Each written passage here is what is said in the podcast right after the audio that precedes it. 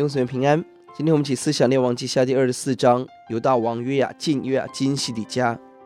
犹大在约西亚复兴改革之后，很可惜，都是行恶的王，没有承继他的复兴，反而把百姓带到更大的恶当中。约雅敬 被埃及王尼哥所设立，而在约雅敬年间，巴比伦兴起。第二节，四围的列邦来攻击。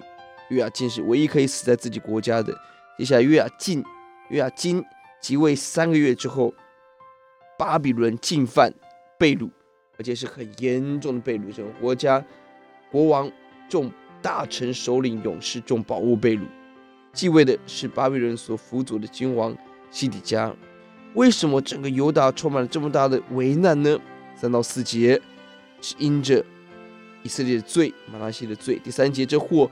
临到犹大人，诚然是耶和华所命的，要将他们从自己面前赶出，是因玛拿西所犯的一切罪。以色列遭遇这许多的攻击祸患，在人看来，也许以色列的神失败了。那这个经文清楚的提到，并不是神失败了，相反的是神的旨意要他的百姓遭遇各样的患难，因为远离神、背叛神，国家充满了各种的罪恶污秽，到一个程度。神必须把自己的百姓赶走，一方面透过这样的刑罚来管教、引导以色列人；第二方面，也要更新、重新建立属主的真以色列民。即便是这么悲痛的事，但在被掳人中就也有一些是真的敬畏主的人。第一节，但以理在这里被掳；十二节，以西结在这一次被掳；耶利米也在二十五章亡国的时候被掳。而神透过这些敬畏主的人。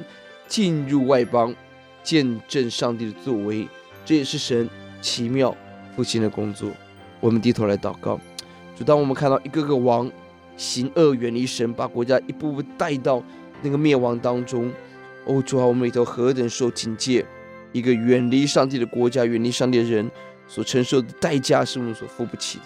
主帮助我们赶快回头，哦，主啊，也让我们看到，虽然以色列被掳。